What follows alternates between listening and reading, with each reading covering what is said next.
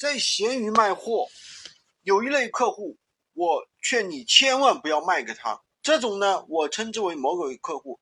举个例子，前几天有一位大哥在我店铺里买了一堆，买了一箱香蕉，收到货之后呢，他把事先准备好的已经坏的香蕉拍照发了一个照片给我，然后申请仅退款不退货，这就是典型的魔鬼客户。我把客户分为三类，第一类呢是天使客户，问都不问就直接下单，收到货之后直接确认收货，外加好评。第二类就是普通客户，问了几个相关的问题，合适就下单，不合适就走人。第三类就是刚才说的魔鬼客户，永远不会满意，挑剔是永远没有上限的。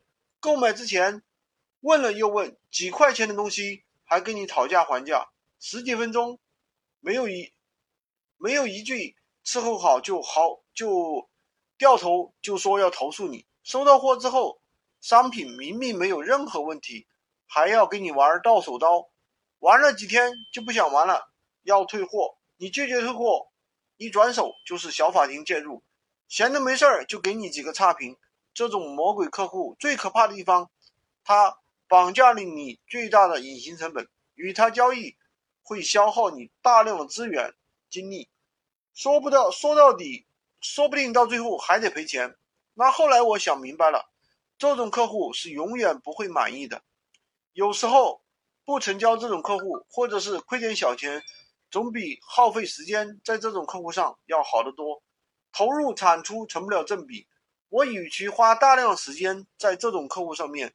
不如用时间，用这些时间来打理这些店铺或者服务优质客户，让优质客户享受到优质的服务，最终才能实现双赢的局面。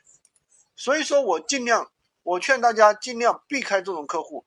一旦发现是这种客户，立马中断交易，或者是说赔钱了事，减少隐形成本，这才是最聪明的选择。今天就和大家分享到这里，关注我。喜欢军哥的可以关注我，订阅我的专辑，当然也可以加我的微，领取闲鱼快速上手笔记。